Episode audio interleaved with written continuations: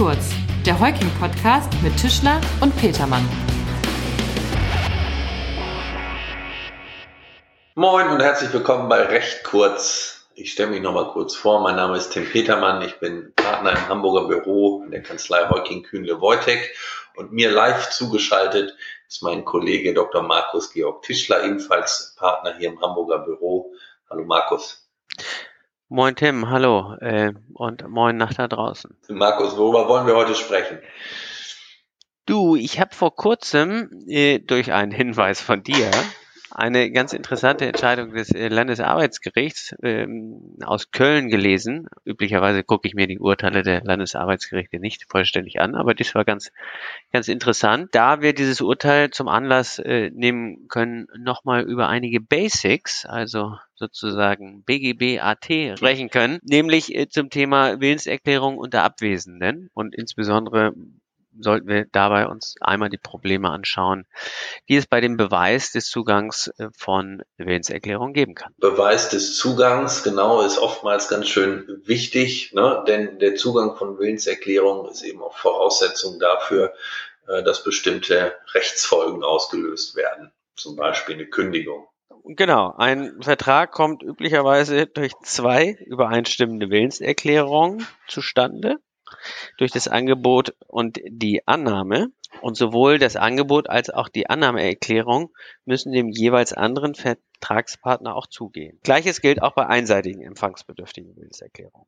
Genau, wie zum Beispiel bei der Anfechtung, dem Widerruf der Aufrechnung oder, wie ich es gerade schon angesprochen hatte, der Kündigung, um nur ein paar zu nennen. Ne? So ist es, ja. Und insbesondere der Zugang beim Empfänger ist von großer Bedeutung. Also zum Beispiel muss die Kündigung eines Mieters ähm, spätestens am dritten Werktag eines Kalendermonats dem Vermieter zugegangen sein, damit die Kündigung zum Ablauf des übernächsten, klingt immer so kompliziert, Monatswirkung entfaltet. Ja, also es geht im Grunde oftmals darum, dass äh, dem Adressaten einer Willenserklärung diese rechtzeitig zugehen ja, dabei muss dann aber auch äh, zwischen den Übermittlungsarten einer Willenserklärung unterschieden werden. Ne? Ja, äh, Markus, das ist genau richtig. Unproblematisch ist das in etwa bei Willenserklärungen, die mündlich in Anwesenheit oder telefonisch übermittelt werden. Dann fallen ja Abgabe der Willenserklärung und deren Zugang zeitlich zusammen. Oft werden Willenserklärungen aber auch abgegeben,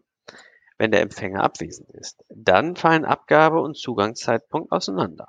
Mhm. Und die Willenserklärung wird dann erst im Zeitpunkt des Zugangs wirksam. Paragraph 130 BGB für die Statistiker. Ja, machen wir ja selten, dass wir hier Paragraphen zitieren, aber darin ja, heißt es vielleicht ja. mal, vielleicht mal ganz wichtig, eine Willenserklärung, die einem anderen gegenüber abzugeben ist, wird, wenn sie in dessen Abwesenheit abgegeben wird, in dem Zeitpunkt wirksam, in welchem sie ihm zugeht. Gut, hast du eigentlich gerade so erwähnt, ne? Ja, genau. Und äh, so ist das eben bei Willenserklärungen, die altmodisch per Post oder äh, per Fax abgegeben werden. Brief, Brieftaube. Brieftaube, auch gut. Der berittene Bote. Flaschenpost. Genau. Ja. Oder aber auch bei der Übertragung solcher Willenserklärungen digital. Zum Beispiel eben per E-Mail oder auch meinetwegen SMS. SMS schreibt doch auch keiner mehr, oder? Denn eben WhatsApp. WhatsApp. Instagram, Telegram, I don't know. Ja. Mhm. Genau. Bei diesen Fallgruppen, bei denen die Willenserklärung gegenüber Abwesenden abgegeben werden, kann der Zugangsnachweis manchmal besonders problematisch sein. Ne? Ja, dafür sollten wir vielleicht kurz etwas ausholen. Wichtig ist nämlich in diesem Zusammenhang zu wissen, wie es sich mit der Beweislast im Zivilprozess verhält, Markus. Du meinst den sogenannten Beibringungsgrundsatz, ne? Also das mhm. heißt, dass jede Partei die Beweislast für die sie oder für die sie günstigen Tatsachen trifft. Genau. Das bedeutet, dass im Falle des Streits darüber, ob und falls ja, wann die Willenserklärung dem abwesenden Empfänger zugegangen ist, äh, die Beweislast für diesen Zugang beim Erklärenden liegt, also demjenigen, der die Willenserklärung auf den Weg gebracht hat. Denn der Zugang ist für den Erklärenden eine günstige Tatsache. Wie bereits erklärt, wird die Willenserklärung erst durch den Zugang wirksam und löst damit auch erst die Rechtsfolgen aus. Deshalb besteht für den Erklärenden durchaus ein großes Interesse daran, den Zugang seiner Willenserklärung beim Empfänger beweisen zu können. Mhm. Und wenn der Erklärende die falsche, sag ich mal, Art der Übermittlung wählt, kann in einem späteren Rechtsstreit der Prozessgegner mit Erfolg behaupten, die Erklärung gar nicht erhalten zu haben. Eine gewollte Rechtsfolge wie beispielsweise eine Kündigung wäre im Ergebnis erfolglos. Ganz ähnlich war das auch in dem Fall, der mich auf das heutige Thema gebracht hat. Das Landesarbeitsgericht Köln hatte über einen Fall zu entscheiden, bei dem es nicht um die Auflösung eines Arbeitsverhältnisses ging, sondern darum, ob der Kläger fristwahrend ein Beschäftigungsangebot von der Beklagten erhalten hatte. Die Beklagte hatte in dem Fall zuvor dem Kläger ein Darlehen zur Finanzierung einer Fortbildung gewährt. Äh, die Parteien haben dann vereinbart, dass die Beklagte auf eine Rückzahlung verzichtet, wenn sie aus betrieblichen Gründen dem Kläger nicht innerhalb von fünf Jahren nach Beendigung der Fortbildung die Übernahme in ein Arbeitsverhältnis anbieten. Der Kläger absolvierte die Fortbildung und die fünf Jahre verstrichen fast vollständig. Und erst am letzten Tag dieser Fünfjahresfrist bot die Beklagte dem Kläger ein weiteres Arbeitsverhältnis an. Sie übersandte dieses Angebot an den Kläger per Mail. Der Kläger erhielt diese Mail allerdings erst drei Tage später und nahm es an.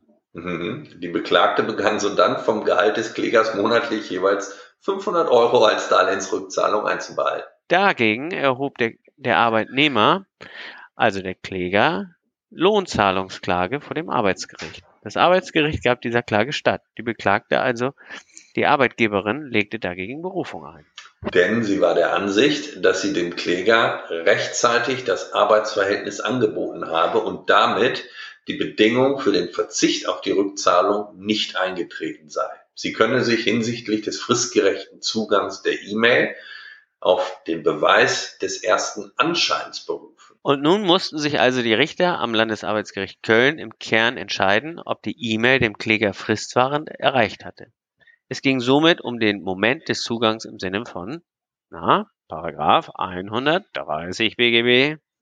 Ganz genau. Damit wir uns hier nicht falsch verstehen, klar war, glaube ich, in dem Prozess, dass die E-Mail rechtzeitig abgesandt worden war. Ne? Denn das ja. ist im System des Versenders erkennbar. Darum ging es also nicht. Die Frage ist einfach, äh, ist sie auch rechtzeitig zugegangen. So. Und dabei kam die Beklagte, also der Arbeitgeber in Beweisnot, denn sie konnte eben nicht beweisen, dass und wann die E-Mail dem Kläger zugegangen war. Ich kann vielleicht vorwegnehmen, dass der Beklagten aber auch keine Unzustellbarkeitsbenachrichtigung zugegangen war.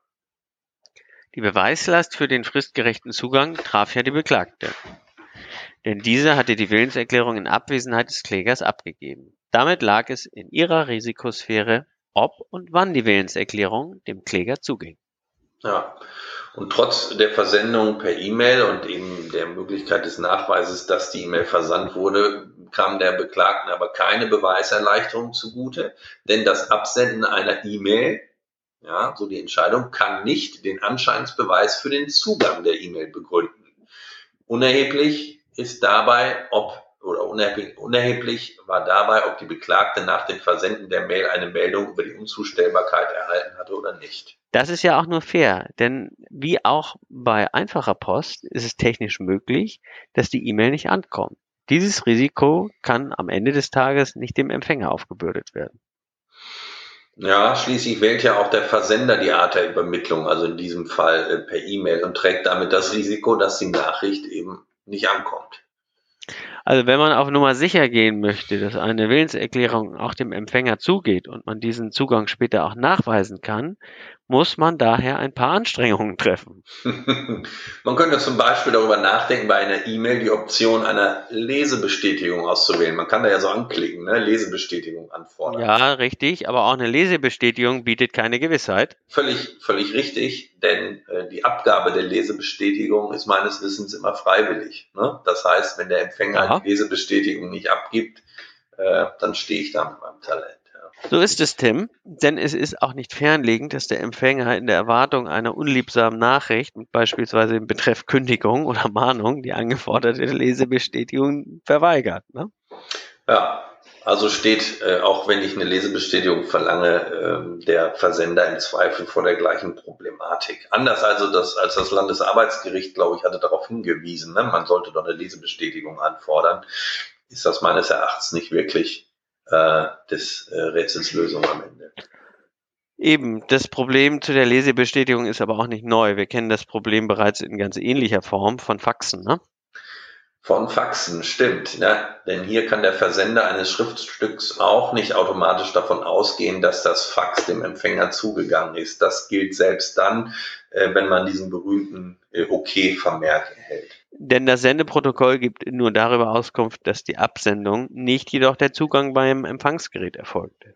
Denn trotz des OK-Vermerks kann ein Übermittlungsfehlschlag auf Defekten im Empfangsgerät beruhen. Genau, denn der OK-Vermerk, Markus, belegt technisch gesehen nur das Zustandekommen der Faxverbindung, nicht aber die erfolgreiche Übermittlung des Faxes. Und ich dachte, die technischen Kommunikationswege sollten es einfacher machen. Ja, sie macht die Kommunikation schneller, äh, jedoch äh, die juristischen Tücken äh, sind nach wie vor irgendwie da. Und was sagt uns das? Am Ende, die Probleme, die wir vom Postwege kennen, werden auch in die digitale Zeit übertragen. Dies ist aber ein Thema für eine andere Folge. Ja, ähm, insofern ist das äh, Urteil des Landesarbeitsgerichts wahrscheinlich nur die konsequente Fortschreibung ne, der Rechtsprechung zu den veralteten Übermittlungsmethoden. Okay, dann verabschieden wir uns äh, von der heutigen Folge recht kurz. Bleibt dabei und erzählt auch gerne anderen von diesem klasse Podcast. Duzen wir uns jetzt alle. Machen wir das sonst auch ab und zu, Ja. oder nicht? Also Ja, klar, Logo. Also Ja. und äh, Aktenzeichen und das heute besprochene Urteil packen wir natürlich in unsere Show News. Markus meint natürlich die Show Notes. Ihr seht die jetzt hier rechts unten eingeblendet. Tschüss, macht's gut. Ciao, ciao, ciao.